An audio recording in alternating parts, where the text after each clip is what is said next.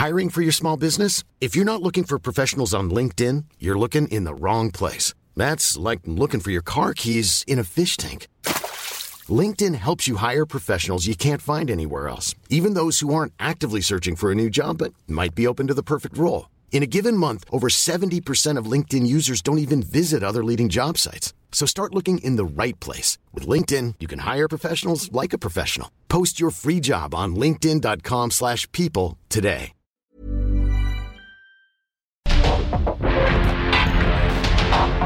Porque el mundo actual no se entendería sin la economía, las finanzas y los negocios. Acompaña a Mario Maldonado, el columnista de negocios más joven y objetivo del periodismo financiero en su programa. Bitácora de negocios. Heraldo Televisión, ahora también por Sky HD. Toda la programación de Heraldo Televisión a través del canal 161 de Sky HD. Noticias, deportes, entretenimiento, gastronomía y mucho más. Heraldo Televisión, en todo el país, ahora también por Sky HD.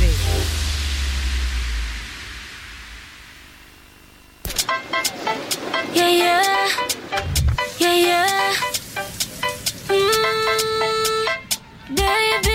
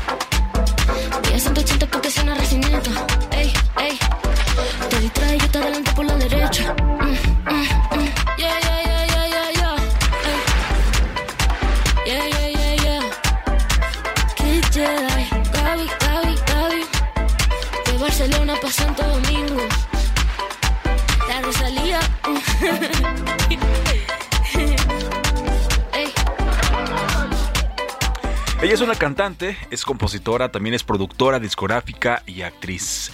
Después de descubrir la música folclórica española a una edad muy temprana, se graduó de la Facultad de Música de Cataluña. Su proyecto de fin de carrera, El, Marque- el Malquerer, en el 2018, el sencillo Malamente, que llamó la atención del público en general español y fue aclamado de hecho por la crítica universal.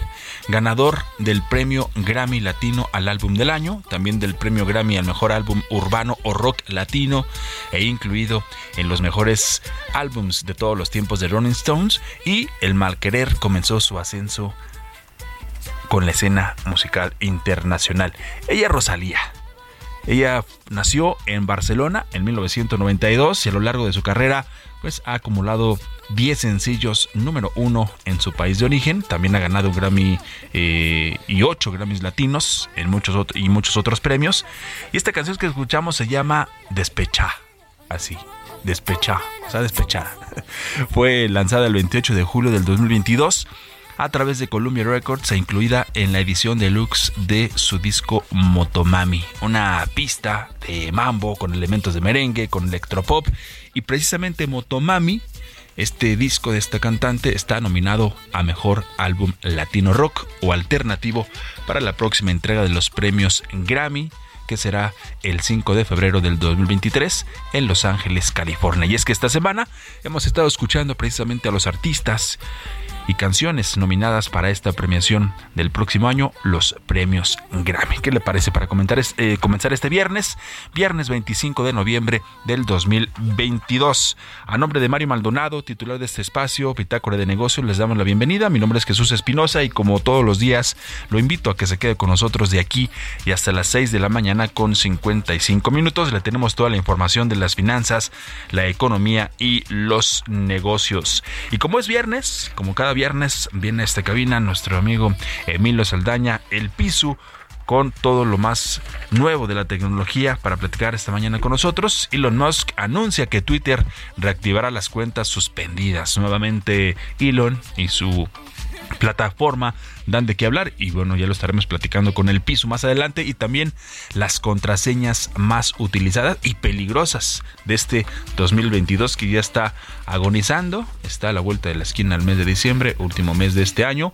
Y también platicaremos con el piso sobre Facebook que anunció que va a eliminar cuatro campos de información en los perfiles a partir del primero de diciembre. Y como cada viernes también tenemos la colaboración de Comexi Vamos a platicar esta mañana con Oscar Bernardo Campo Albarrán, asociado del Consejo Mexicano de Asuntos Internacionales, sobre esto que, que salió desde el miércoles sobre el BID, el Banco Interamericano de Desarrollo, que aclaró ayer, ayer aclaró el BID que no ha financiado programas sociales del gobierno del presidente Andrés Manuel López Obrador. Se contrasta con otras notas, con otras, eh, con otras fuentes que han salido en donde se mencionaba e incluso eh, mostraron un documento en donde supuestamente que sí estaba solicitando la Secretaría de Hacienda un préstamo, pero bueno, aquí salió a aclarar el bit y ya lo estaremos platicando. También vamos a hablar esta mañana con Jessica Roldán, ella es economista en jefe de Finamex Casa de Bolsa, sobre el dato que salió ayer y que aquí lo dimos puntualmente sobre la inflación que se desacelera por quinta quincena consecutiva y está en 8.14%. Vamos a también a platicarlo esta mañana con Jessica Roldán. Y como es viernes, es viernes de los números y el deporte, se dio a conocer la lista de Forbes de los pilotos de la Fórmula 1.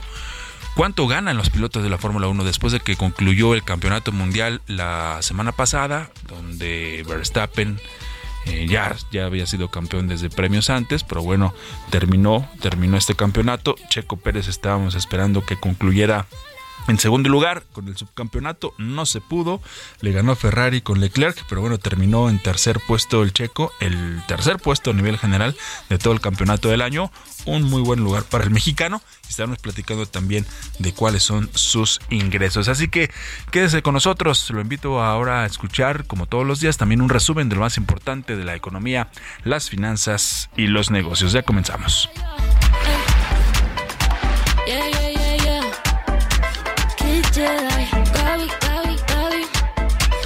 Barcelona pa' Santo Domingo. La Rosalía.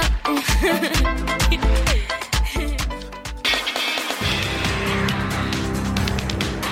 presidente Andrés Manuel López Obrador informó que los gobiernos de México y Ecuador preparan un acuerdo comercial entre ambos países, luego de sostener una reunión de cinco horas en Palacio Nacional con su par ecuatoriano Guillermo Lazo Mendoza. En su cuenta de Twitter detalló que el encuentro con Lazo fue productivo y que están definiendo un acuerdo comercial en beneficio de ambas naciones. Durante la novena cumbre empresarial de la Alianza del Pacífico, el secretario de Relaciones Exteriores Marcelo Ebrard destacó que se deben ver las potencialidades y capacidades de cada país para contribuir que la alianza siga el camino exitoso. Vamos a tener próximamente la fecha que nos van a aclarar nuestros mandatarios de la cumbre que no se realizó porque vamos a tener que ir a Lima, Perú, porque el presidente no le dieron permiso de salir. Entonces no se puede entregar la presidencia pro tempore si no está el presidente del país. Por lo tanto, lo que haremos es ir a Lima, Perú. Yo nada más añadiría una cosa a las intervenciones de quienes me antecedieron. Imaginemos, decías, cosas chingonas. Yo diría, hagamos cosas chingonas. Mientras que la secretaria de Economía, Raquel Buenrostro, señaló que la región de la Alianza del Pacífico debe reforzar la diversidad de oportunidades de inversión del bloque y eliminar los principales obstáculos derivados de las regulaciones excesivas de los gobiernos.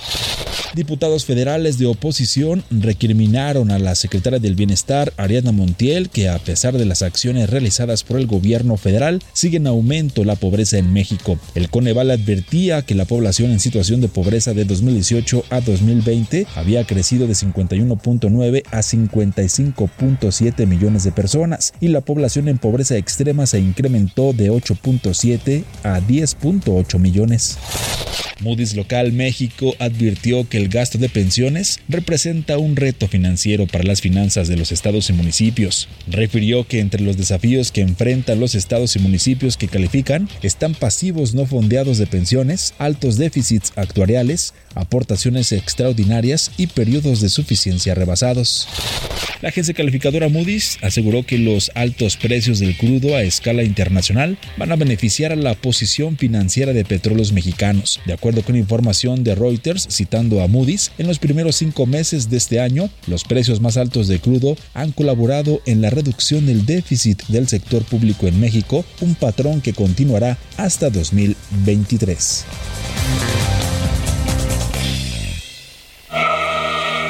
Pierdas lo que Total Play tiene para ti este buen fin. Contrata ahora y llévate 150 canales, 100 en HD para que veas tus programas favoritos, 50 megas extra para navegar a toda velocidad, un servicio de TV adicional por 4 meses y por tiempo limitado recibe un Wi-Fi Pro sin costo. ¿Ves? Esta es una promo que sí es promo. Cámbiate ya y vive la experiencia Total Play. Mario Maldonado en Bitácora de Negocios. Bueno, ya lo, ya escuchábamos ahí en el resumen sobre esta cumbre empresarial de la Alianza del Pacífico y en más sobre esto, en más detalles, pues ayer el secretario de Relaciones Exteriores Marcelo Ebrard pues anunció que México va a iniciar en el próximo 2023 negociaciones para un tratado comercial con Corea del Sur en este marco, en este marco de esta cumbre. El secretario de Relaciones pues ha dicho que estas negociaciones entre México y Corea rumbo a la firma de un tratado de libre comercio iniciará en el 2023 y en más detalles el canciller aseguró que se va a iniciar pláticas relativas al Tratado de Libre Comercio, el posible también Tratado de Libre Comercio, hay que ver ahora pues cuáles serían sus, sus características y se iniciarían las conversaciones en el 2023, así lo dijo Marcelo Ebrard, que también aseguró que como parte de estos procesos de adhesión de nuevos países a la Alianza del Pacífico, pues siguen los procesos en torno a Australia, también a Canadá y a Nueva Zelanda, en tanto que el país con más avances es Ecuador, precisamente, además de que Costa Rica, porque los países que integran el bloque, Chile, Colombia, Perú y México, pues ya, ya tienen un acuerdo con los costarricenses. Y ya para finalizar, sobre la negociación acordada eh, para este año, el 2 de marzo del 2022, la entonces secretaria de Economía Tatiana Cluter, pues había anunciado que se acordó iniciar las negociaciones con Corea del Sur y en ese entonces, pues había mencionado que ambos países esperan sostener una reunión preliminar en marzo con el objetivo de tener la primera ronda de negociaciones en la primera mitad del 2022. Así lo, así lo dijo en ese entonces. Son las 6 de la mañana con 15 minutos. Bitácora de negocios con Mario Maldonado. Vamos a platicar esta mañana con Oscar Bernardo Ocampo Albarrán. Él es asociado del Consejo Mexicano de Asuntos Internacionales de COMEXI, sobre esto que ya le decía, sobre el Banco Interamericano de Desarrollo, que aclara que no ha financiado programas sociales del gobierno del presidente Andrés Manuel López Obrador. Vamos a, a desglosarlo esta mañana. Muy buenos días, Oscar. Gracias por esta comunicación. ¿Qué tal, Mario? Buenos días. Encantado de platicar contigo y tu auditorio esta mañana. Jesús, Jesús, Jesús Espinosa. Gracias, Oscar. Eh, pues bueno, ayer el Banco Interamericano de Desarrollo sale a aclarar, dice que no ha financiado programas sociales del gobierno eh, del presidente. La Secretaría de Hacienda también ya lo había eh, puesto en un comunicado, también aclarando que no existía tal. Y bueno, pues ayer el BID eh, lanza esta aclaración que no hay financiamiento ni ha solicitado tampoco algún crédito para el pago de los programas sociales del gobierno del presidente Andrés Manuel López Obrador. Así fue, ¿no? Así es, bueno, esto se da en, eh, eh, en un contexto un, tanto extraño, ¿no? sale este anuncio, luego Hacienda sale a desmentirlo, el gobierno mexicano sale a desmentirlo y como bien mencionas, el día de ayer el BID también sale a desmentir que se haya dado este préstamo, ¿no? Al final del día eh, que, queda un poco claro, queda claro en qué momento se, cómo, se filtra la nota, en qué momento este se, se, genera esta confusión, pero parece haberse aclarado ahora que salen a rechazar que por lo menos que se haya este, solicitado y se haya otorgado este crédito por lo menos para el financiamiento de programas sociales de la actual administración. Sí, de hecho hubo también algunas notas puntualmente de proceso, sacó una información en donde mostraba de hecho un documento oficial de la Secretaría de Hacienda en donde, eh, eh, según esta información, decía que sí se había pedido un, préstamo o crédito, ¿no? Así es, así es que todo esto se da en, pues en, un, contexto extraño, ¿no? Al final del día eh, hay que recordar también que se da además en medio de de las quejas que del gobierno mexicano por la renovación de eh, la, titularidad del BID para reemplazar a Mauricio Carone, ¿no? Que recordemos, el actual subgobernador del Banco de México busca la presidencia y al final eh, la pierde en, en, en favor de, de su contraparte brasileño, ¿no? Sí, sí, Oscar, y precisamente esta información que dio a conocer el proceso daba, daba cuenta de un documento, de un supuesto documento de la Secretaría de Hacienda y Crédito Público que mostraba que eh, supuestamente en agosto pasado la dependencia había pedido pues este apoyo a las reformas de política pública de tipo programático al, al BID para apoyar precisamente este sistema de pensiones impulsado por el presidente Andrés Manuel López Obrador. Después, como ya lo decías, salió la Secretaría de Hacienda ah, con un comunicado diciendo que no y ayer también lo aclara, la aclara el BID. Y hablando precisamente sobre, sobre esta postura que también tomó el presidente de la República después de que Gerardo Esquivel no logró llegar eh, y tomándolo también como un poco de desaire, ¿no? El presidente acerca diciendo que más de lo mismo, fueron las palabras del presidente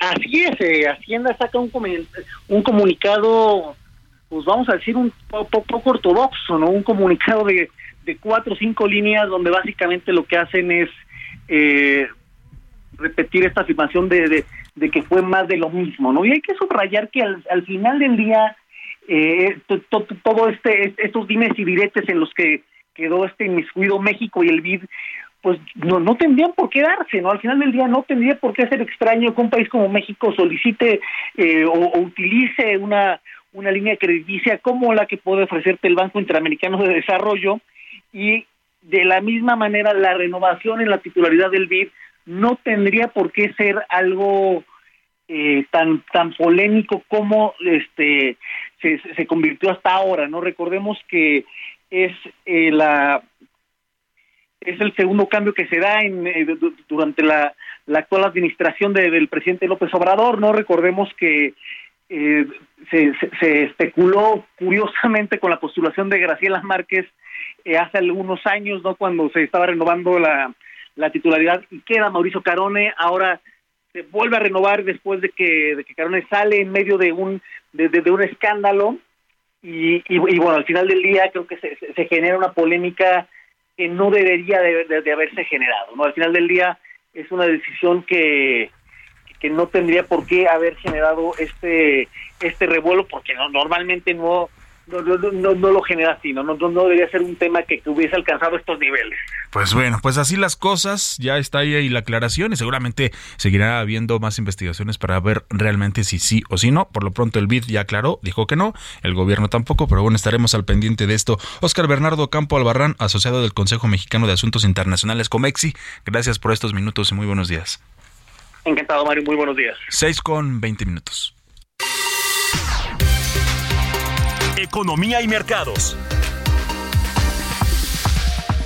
Roberto Aguilar, ¿cómo estás? Muy buenos días, bienvenidos a esta cabina, ya es viernes. ¿Cómo estás Jesús? Me da mucho gusto saludarte a ti y a todos nuestros amigos. Fíjate que en los mercados en general ha disminuido la operación, esto a raíz del feriado del día de ayer, pero bueno, eh, por el Día de Acción de Gracias en Estados Unidos, aunque esto se continúa y también hoy hay, aunque reabren los mercados, hay menos actividad financiera y bursátil en el mundo. Te comento que justamente los rendimientos de los bonos del Tesoro a largo plazo de Estados Unidos se hundieron a un mínimo de más de siete semanas, mientras que el dólar volvía a caer hacia los mínimos recientes frente a las principales divisas, ya que los mercados siguen digiriendo las señales de flexibilización de la Reserva Federal, las expectativas de un ritmo menor agresivo o menos agresivo, perdón, de endurecimiento monetario en Estados Unidos a partir del próximo mes eh, seguían apoyando algunos mercados bursátiles en Asia. Sin embargo, pues en el caso de Hong Kong caía en un contexto de mayores infecciones de eh, COVID en China. Los mercados de futuros muestran que los inversionistas prevén ahora que las tasas de interés estadounidenses se sitúen por encima del 5% en torno al mes de mayo y que las probabilidades de que la Reserva Federal reduzca su ritmo de alza a medio punto para el 14 de diciembre, tras una serie de alzas de 75 puntos base, son de aproximadamente 66%. Aunque hay que decirlo, Jesús, que esto ya disminuyó. Llegamos a verlo mucho más alto, pero ahora la expectativa, pues sí, sigue todavía predominando, pero con dudas de la, el futuro de las tasas en Estados Unidos. También te comento que se dio a conocer y la economía alemana creció en el tercer trimestre ligeramente más de lo que sugerían las cifras preliminares gracias al gasto de los consumidores, lo que se suma a los indicios de que la próxima recesión no afectaría tan duramente como se temía en un principio a esta que es la eh, economía más importante de Europa. También te comento que los gobiernos de la Unión Europea seguían divididos sobre el nivel al que se debe limitar el precio del petróleo ruso para frenar la capacidad de Moscú de pagar la guerra. Los estados de la Unión Europea no lograron llegar a un acuerdo sobre el nivel de precios del petróleo transportado por mar porque la propuesta del grupo de los siete de fijar un tope de entre 65 y 70 dólares por barril fue considerada demasiado alta por algunos y demasiado baja por otros. Polonia, por ejemplo, quiere que el límite se fije en 30 dólares, argumentando que con los costos de producción rusos, que algunos estiman en 20 dólares por barril, la propuesta del G7 permitiría a Moscú obtener demasiados beneficios. Lituania y Estonia apoyan a Polonia. Trabajadores de, centros de Amazon, bien interesante, Mario, porque, eh, perdóname, Jesús, perdóname, mi estimado Jesús, pero te comento que trabajadores de centros de Amazon en todo el mundo, incluidos los de Estados Unidos, Alemania y Francia, están llamando a una huelga en pleno Black Friday, que es una de las eh, fechas más importantes en términos de consumo en Estados Unidos, que, y bueno, pues el tema es que están buscando o reclamando mejores salarios Interesante porque la propuesta más fuerte viene de un sindicato alemán que se llama Verdi, que justamente informó que estaban previstas paralizaciones en 10 centros de distribución en Alemania. El sindicato exigió a la empresa que reconozca los convenios colectivos del sector de las ventas minoristas y envíos por correo y pidió un nuevo convenio colectivo sobre prácticas laborales. Así es que complicado esta situación. Espero que lleguen tus compras, mi estimado Jesús. Y también Twitter lanzará tentativamente su función de suscripción del símbolo azul el próximo viernes. El tipo de cambio cotizando en 19.40. Así es como dice cotizaciones el peso mexicano. De acuerdo, mi estimado Roberto. Vamos a la pausa, regresamos. Estamos en Bitácora de Negocios.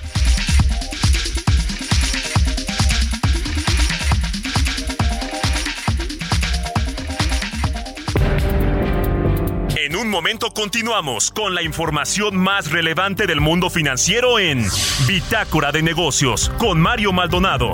Regresamos.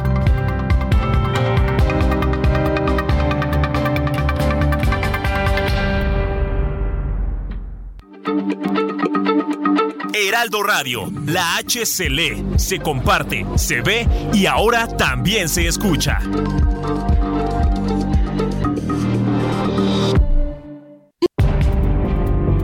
Estamos de vuelta en Bitácora de Negocios con Mario Maldonado.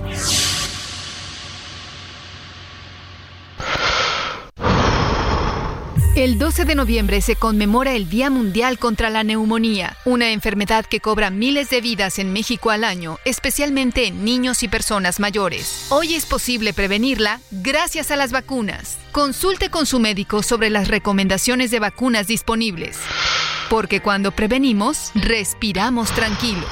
Sobre los esquemas de vacunación, consulte a su médico. Un mensaje de Pfizer con autorización 22330021B0812. yeah, yeah, yeah, yeah.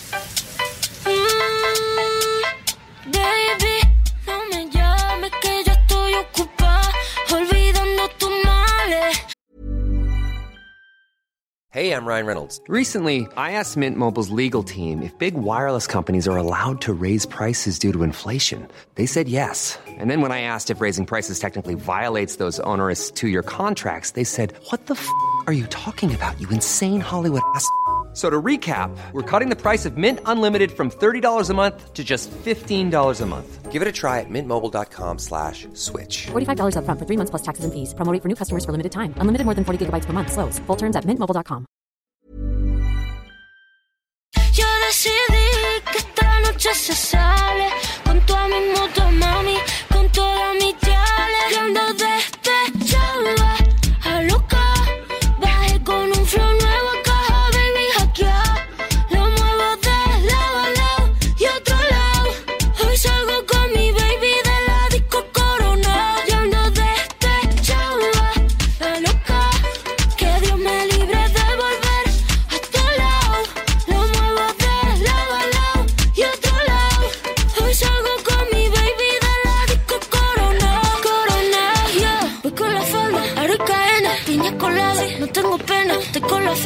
6 de la mañana con 31 minutos. Continuamos en Bitácora de Negocios y seguimos escuchando esta mañana a Rosalía. Hoy en español se vale, aparte con este ritmo y que aparte nos han pedido también algunas canciones en español regularmente o casi siempre son en inglés.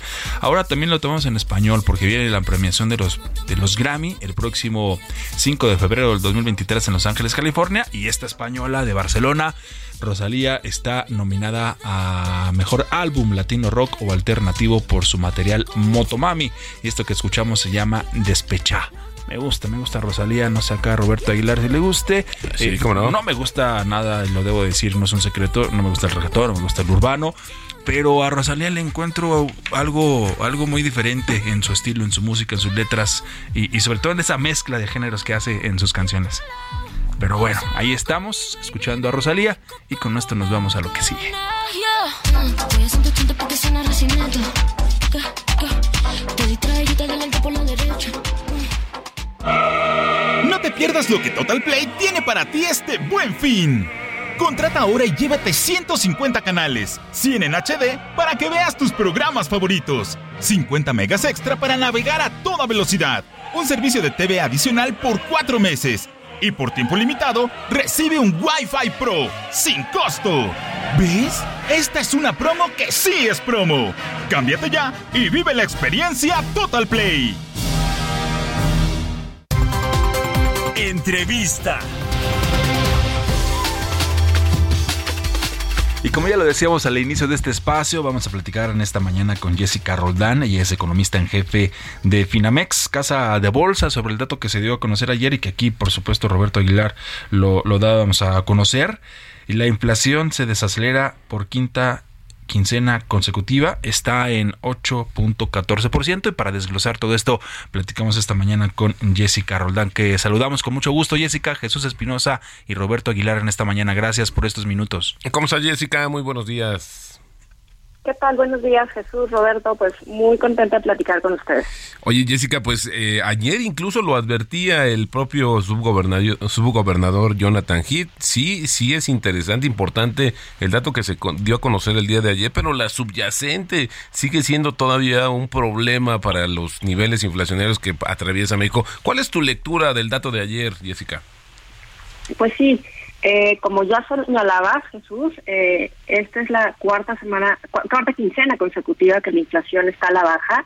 La vimos ayer en niveles anuales de 8.14%. Eh, y pues sí, como ya también señalas, eh, lo que hemos visto en estas semanas es que eh, pues prácticamente la disminución de la inflación tiene que ver con el componente no subyacente. Solo para recordar a tu auditorio, ese componente es el 25% o pesa el 25% de la canasta del INPC y corresponde a precios muy volátiles. Entonces estoy hablando de precios de agropecuarios, de productos agropecuarios y sobre todo energéticos y algunas tarifas fijadas por el gobierno. Eh, eso significa que elementos como por ejemplo el gas LP ha estado disminuyendo de manera importante por un decremento en las referencias internacionales eh, y que también elementos como la electricidad que en estas quincenas suele subir, algunas de estas quincenas suele subir, no subió tanto como lo habíamos visto antes, además de pues decrementos importantes en algunos precios de frutas y verduras, ¿no?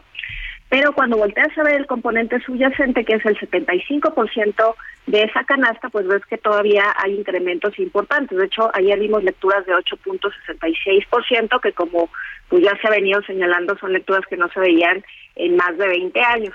Al interior todavía vemos eh, pues señales de presiones inflacionarias tanto en las mercancías alimenticias como no en las alimenticias y también la parte de servicios. Vimos, por ejemplo, que elementos como la comida fuera de casa y eh, algunos servicios turísticos, eh, boletos de avión y también servicios profesionales tuvieron incrementos eh, muy importantes, más grandes de los que normalmente observamos. Entonces, este sigue siendo un elemento de preocupación eh, para el Banco Central, como tú ya señalabas. Perfecto. Oye, Jessica, y también conocimos las minutas de la última edición de política monetaria y ahí vimos ya la intención, bueno, el voto del subgobernador Gerardo Esquivel de pues justamente ya la necesidad de comenzar a reducir el ritmo de alzas de la tasa de interés. Pero bueno a la vista de este indicador eh, y este desglose que nos acabas de dar pues pareciera que es bastante prematuro comenzar a o pensar que se podría disminuir este ritmo. O tú cómo lo ves no, de hecho, eh, nosotros creemos que sí va a disminuir el ritmo de ajuste, que el Banco Central va a incrementar su tasa de referencia en 50 puntos base, entonces eso llevaría la tasa de referencia a 10,5% al final del año. Eh, y la razón que, que, tenemos para, para ese, esa visión es que eh, pues o sea no es no es eh, noticia no que las decisiones de Banco de México han estado eh, pues muy ligadas a lo que la Reserva Federal ha hecho y se prevé que este Banco Central eh, disminuya su ritmo de incrementos. Un elemento importante para el caso de México es que eso haría que la tasa, que la postura monetaria, ¿no? Eh, que es la que banco, el Banco Central modifica para tratar de controlar la inflación, esté en terreno restrictivo y en niveles de restricción bastante elevados que no se han visto no en la historia reciente. Eso en combinación con que pues la inflación la inflación ha estado disminuyendo si bien por motivos eh, eh, que no nos gustan tanto puede acompañar una disminución en el ritmo. Ahora eso no significa que las tasas de referencia van a, a dejar de subir. O sea nosotros pronosticamos que estas pueden llegar a niveles de alrededor de 11, incluso 11,5% el año que entra, y que después de eh, haber subido estos niveles se van a quedar eh, eh, ahí por, por un tiempo prolongado, al menos por todo 2023. Entonces, el hecho de que el Banco Central, por ejemplo, empiece a disminuir este ritmo, pues solo podría ser en parte también, pues resultado de que su, eh, su postura monetaria ya es eh, bastante restrictiva. Y además que comenzó a subir también el Banco de México tasas eh, antes que en Estados Unidos, que esto también dio una ventaja en términos del tipo de cambio, pero ahora también estamos viendo, Jessica, que los futuros sobre el comportamiento o sobre la decisión de política monetaria, la última del año en la Reserva Federal, pues están apuntando también al, a un medio punto porcentual. Esto también indicaría una baja del ritmo anterior de tres cuartos de punto del aumento de las tasas de referencia en Estados Unidos. Esto eh, tendría, porque se habla mucho de esta sincronía que hay entre, el, entre la Reserva Federal y el Banco de México, que desde mi punto de vista no puede quedar ajena, pero al final del día eh, se ha tratado como de eh, disuadir que no es así, que el Banco de México pues tiene sus propios objetivos y su camino que no necesariamente dependerá de lo que haga la Reserva Federal. ¿Esto sí, sí es posible o no, Jessica? Pues mira, eh, la verdad es que, o sea, la, decisión de la Reserva Federal en la toma de decisiones del Banco, del Banco de México, pues sin duda juega un papel central, ¿no? Eh, sobre todo porque, pues al final de cuentas, la inflación es un fenómeno global y parte de esos eh, fenómenos inflacionarios, pues también se ven reflejados en la inflación de Estados Unidos, entonces al final de cuentas debe de haber cierta sincronía. Eh, ahora, el tema en México, como ya señalamos, es relativamente preocupante. ¿no? Entonces, eh, por ejemplo, para el caso de la inflación subyacente, todavía estamos observando que aproximadamente el 40% de la canasta eh, de precios, es decir, los precios que conforman este subíndice están creciendo a tasas pues muy superiores al objetivo de inflación. Eh, las expectativas de inflación han estado subiendo, sobre todo en el mediano y largo plazo, que es donde más nos preocupan. Entonces, el, el, el pues el entorno para la inflación en México es relativamente complicado. Entonces, en ese sentido es que yo no veo una posibilidad de desacople, es decir, que Banco de México y la Reserva Federal no suban al mismo ritmo. Ahora, en el caso de que México podría subir más, hay elementos, pues sí, definitivamente hay algunos argumentos, no obstante, pues también como tú ya señalabas, hay que reconocer que Banco de México lleva una subida importante y sobre todo lo que ya señalaba, que su postura monetaria es bastante restrictiva, por ejemplo, en contraste con la de la Reserva Federal. Entonces, eh, desde mi punto de vista, dado la fortaleza, por ejemplo, del tipo de cambio y otros elementos, no es necesario eh, que Banco de México pues tenga que hacer incrementos más fuertes, eh, dado eh, lo que ya señalaba. Por supuesto. Y ahora la expectativa del crecimiento o del comportamiento de la economía para el para este para el cierre de este año y para el siguiente Finamex el área de tú como economista en jefe cuáles son los pronósticos que tienen pues se verá un, tema más complicado en el próximo año porque ya hay repercusiones o llegan estas decisiones de política monetaria que muchos de tus colegas eh, coinciden en que se retrasa entre ocho entre seis y ocho meses para que den para que se sientan por así decirlo pues también no va a afectar el próximo año Sí, eh, la expectativa eh, pues de una desaceleración global importante y en particular de una posible recesión en Estados Unidos para el año que entra, eh, sin duda alguna afecta en las perspectivas de crecimiento económico en México. Nosotros en este momento estamos esperando un crecimiento para 2023 de 0.7%.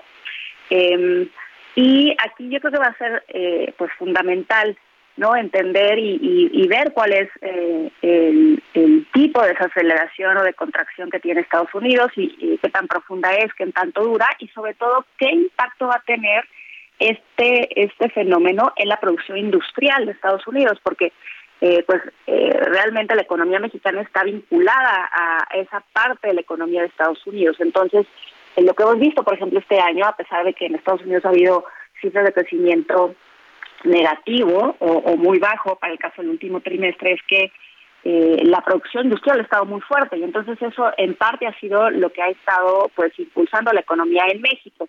Entonces sí, sin duda esperamos una desaceleración, aunque algunos otros elementos importantes como el nearshoring, por ejemplo, los efectos de esta reconfiguración de comercio a nivel global en la que México puede verse muy favorecido y el hecho de que ciertos sectores en la parte interna, como el sector turismo, entretenimiento, el sector de transportes, eh, pues están regresando a sus niveles prepandemia, eh, creemos que le va a dar cierto impulso a la economía mexicana para el año que entra. Excelente. Pues muchísimas gracias, Jessica Rodán, economista en jefe de Finamex, Casa de Bolsa, por compartir el punto de vista sobre los datos de la inflación. Que bueno, también de repente lo que no sentimos nosotros es que realmente baje o no. Seguimos todavía padeciendo cuando vamos al súper, Jessica. Sí, sin duda. O sea, hay que pensar que en muchos de los casos nuestras canastas de consumo no necesariamente son representativas de todo el nivel de precios eh, en general en la economía, que eso es lo que trata de medir el INPC. Y por otro lado, que pues justo el tema de alimentos, bebidas y tabaco es uno de los que está más en problemas en la inflación. O sea, ya vimos tasas de, de, crecimiento anual de 14%. Eh, y bueno, y además este elemento es bastante persistente. Entonces, eh, pues eso sin duda se queda, la experiencia de compra de los de los consumidores, nosotros como consumidores, pues se queda, eh, pues sin duda alguna muy presente, ¿no? E, exactamente. En de cómo se ven los precios. Jessica, muchísimas gracias, muy buenos días. Buenos días, muchas gracias a ustedes y buen día, soy Victoria. Gracias, gracias Jessica Roldán, economista en jefe de Finamex Casa de Bolsa. Tecnología.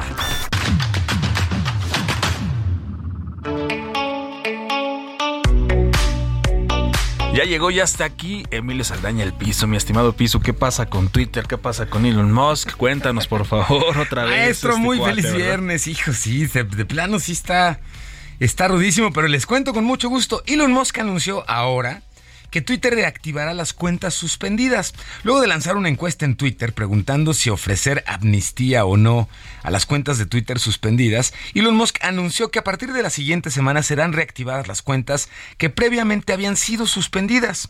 Aclaró que solo las cuentas que no han incumplido la ley o que bien hayan sido suspendidas por lanzar spam tendrán una oportunidad para volver a tuitear. Sin embargo, esta acción se suma a una serie de compromisos no cumplidos por parte del joven Musk, quien se había comprometido a no realizar cambios en las reglas de uso de Twitter y en los casos de las cuentas suspendidas, hasta no conformar un consejo de contenidos que además ofreció estaría conformado por un grupo plural, etc. A sus promesas no cumplidas, esta semana se sumaron nuevos despidos de personal, ahora particularmente en áreas de ventas, y el cierre de oficinas en distintos países habiendo prometido que los despidos habían concluido en su arranque de la semana pasada, pero bueno, sigue sufriendo y sigue en revolución interna el querido Twitter. Oye, y por otro lado, las contraseñas más utilizadas y peligrosas del 2022 fueron anunciadas por NordPass, una empresa de ciberseguridad que publica un informe anual con esta información. El reporte incluye una lista de las contraseñas más elegidas en algunos países en particular, entre ellos están Brasil, Chile, Colombia, España y por supuesto nuestro país, México. De acuerdo al informe de este año, lamentablemente muchas personas seguimos eligiendo contraseñas débiles, predecibles y fáciles de adivinar para proteger nuestras cuentas de correo, redes sociales y otros servicios en línea. La lista elaborada por Con más de 200 contraseñas más comunes surge del análisis de una base de datos de 3 terabytes que contiene contraseñas que fueron expuestas en incidentes pasados de seguridad. La información fue recopilada gracias a la colaboración de investigadores independientes y mire, le comparto. Password como tal, chécate esto, Chucho. Es la contraseña más utilizada a nivel mundial, así como tal. Así, password, la palabra password. Sin embargo, además, en México las contraseñas más comúnmente utilizadas son una combinación variadita de numeritos. 1, 2, 3, 4, 5, La 6 es clásica, la contraseña más utilizada. Ingeniero le hablan, ingeniero Adrián. Sí, sí. Sus contraseñas. Una versioncita, 1, 2, 3, 4, 5, 6, 7, 8 y 9, todo con numeritos. Esa es otra de las más utilizadas. Y una que me llamó La la, atención, cuatro. ¿saben cuál? La número 4. América 1 es la contraseña, la cuarta contraseña más utilizada en nuestro país. No sé si tenga mucho de subliminal ese- esa contraseña, ¿eh? Y finalmente platicarles que Facebook ha anunciado que va a eliminar cuatro campos de información en nuestros perfiles a partir del 1 de diciembre. De acuerdo con declaraciones que hicieron al medio estadounidense TechCrunch, los datos que van a eliminar incluyen puntos de vista religiosos, puntos de vista políticos, direcciones y campos de interesado en la orientación sexual de los usuarios. El cambio, según Facebook, está orientado a que la red social sea más fácil de utilizar. Como parte de los esfuerzos que hacemos para hacer que Facebook sea más sencillo de navegar y utilizar, estamos eliminando un puñado de campos del perfil. La plataforma ya ha enviado alertas a usuarios para que en su perfil, que muestran información en términos de orientación política, sexual y religiosa, para informarles sobre el cambio que quienes así lo deseen puedan descargar además una copia de sus datos antes del 1 de diciembre. No obstante, Facebook también está aclarando que la modificación solo afecta a los perfiles, pero las personas seguirán siendo, por supuesto, libres de compartir dichas preferencias en otros lugares o publicaciones de la red social, mi querido Chucho. Me quedé pensando todavía en lo de las contraseñas, estimado Episo, ¿no? Sí, Porque aparte ya tenemos contraseñas en todos lados, ¿no? Para tus redes sociales, para el celular, para tus cuentas bancarias, que para tu cuenta de las plataformas Correcto. de streaming, para todos lados. Y luego, te, no sé ustedes si les pase, pero luego te puedes hacer hasta bolas, ¿no? No recordarla y te tienes que estar luego, luego recordándote que te la manden a tu mail. Entonces yo por eso utilizo una para todo. Igual y también es un poco peligroso porque es la misma para todo. No es lo más recomendable, pero aquí estás comentando algo importantísimo, señor. Estas contraseñas que comentamos, si se fijan, no son esas contraseñas que traen una mayúscula, un numerito, un carácter, Sí. un mortal al frente, ¿no? Traen nada más letras y números, en este caso números en los de México, y se trata además justamente de esas contraseñas que utilizamos, por ejemplo, en nuestra compu. Sí.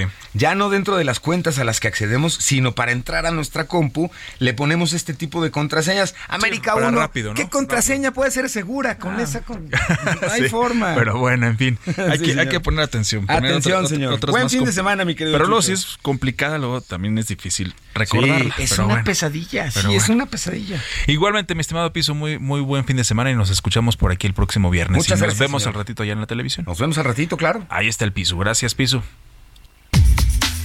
Historias empresariales.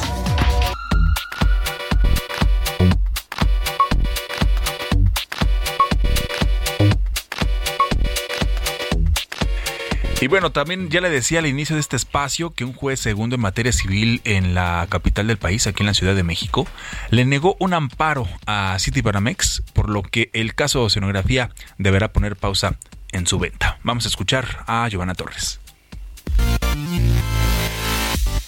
Hugo Roberto Pérez Lugo, juez segundo en materia civil de distrito en la Ciudad de México, negó el amparo solicitado por Citibanamex en contra de la medida cautelar que se le impuso para impedir que su filial Banamex sea vendida. En tanto, no concluye el litigio del banco con la empresa Oceanografía por un monto de más de 5 mil millones de dólares. En la sentencia del juicio de amparo, cuya copia tiene el Heraldo de México, el juez consideró infundado el recurso de queja que el grupo financiero Citibanamex interpuso en contra de la decisión del juez septuagésimo primero de lo civil en la Ciudad de México, el cual establece el impedimento para que Banamex sea vendida. Y es que la empresa Oceanografía, acusada de defraudar a Banamex a través de préstamos por cuentas por cobrar falsas por más de 5 mil millones de pesos, solicitó un recurso legal para impedir que el banco mexicano fuera vendido, pues señala que antes deberá asumir la responsabilidad que le corresponda por el litigio entre ambas partes. Esta sería la tercera ocasión que Citibanamex intenta interponer un amparo para frenar la decisión que pone en suspenso la posibilidad de vender la parte mexicana del banco, decisión que el grupo financiero norteamericano tomó desde enero de este año.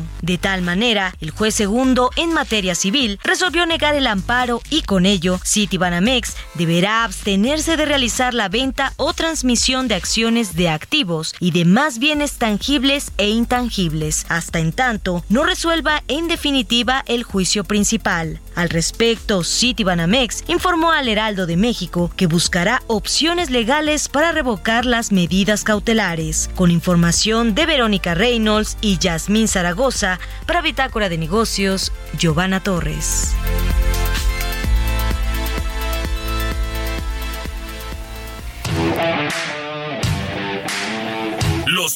Y el deporte.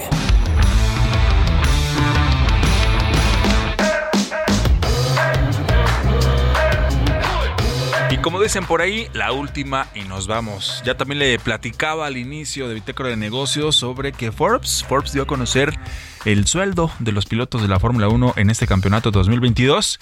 Y vaya que hay números grandes para darle algunos datos. Mire, por ejemplo, en total los 10 eh, pilotos mejor pagados de la Fórmula 1 están recaudando unos 264 millones de dólares.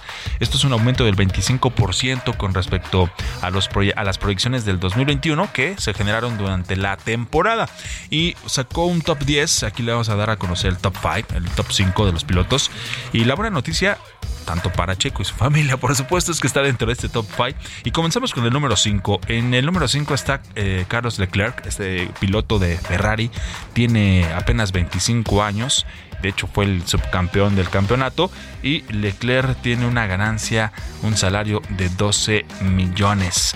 Leclerc ganó dos de las primeras tres carreras de la temporada y terminó segundo en la clasificación después de una pelea eh, precisamente con el de Jalisco Checo Pérez. En el cuarto lugar está precisamente Checo Pérez con una ganancia, un salario de 10 millones, estamos hablando en dólares y eh, Checo tiene 32 años. En el tercer puesto está Fernando Alonso, este español, con 41 años, con una ganancia de 30 millones. Después le sigue en segundo lugar Luis Hamilton, con 37 años, salario de 55 millones. Y en primer lugar está Max Verstappen, el campeón, con 25 años y un eh, salario que usted ni yo lo podríamos juntar seguramente en todas nuestras vidas. Y bueno, este Verstappen eh, con un total antes de impuestos tiene un salario de 60 millones de dólares de su salario y de bonificaciones según de acuerdo con estas estimaciones que hace Forbes México. En fin, así, así los números de los pilotos. Ya nos vamos. Gracias a nombre de Mario Maldonado, titular de este espacio, Bitácora de Negocios. Los esperamos el próximo lunes en punto de las 6 y ya estaremos platicando de cómo le fue a México mañana, mañana frente a Argentina. La buena noticia y la mejor noticia de hoy es que ya es fin de semana. Gracias, muy buenos días. Mi nombre es Jesús Espinosa. Quédese con Sergio y Lupita.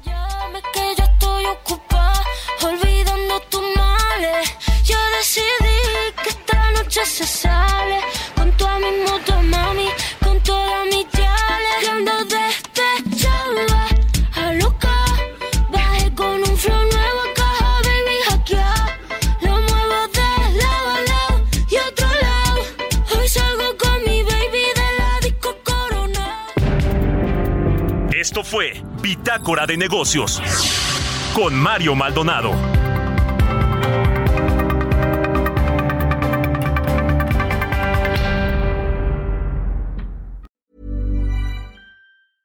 Mom deserves the best, and there's no better place to shop for Mother's Day than Whole Foods Market. They're your destination for unbeatable savings, from premium gifts to show-stopping flowers and irresistible desserts. Start by saving 33% with Prime on all body care and candles. Then get a 15-stem bunch of tulips for just $9.99 each with Prime. Round out Mom's menu with festive rosé, irresistible berry chantilly cake, and more special treats. Come celebrate Mother's Day at Whole Foods Market.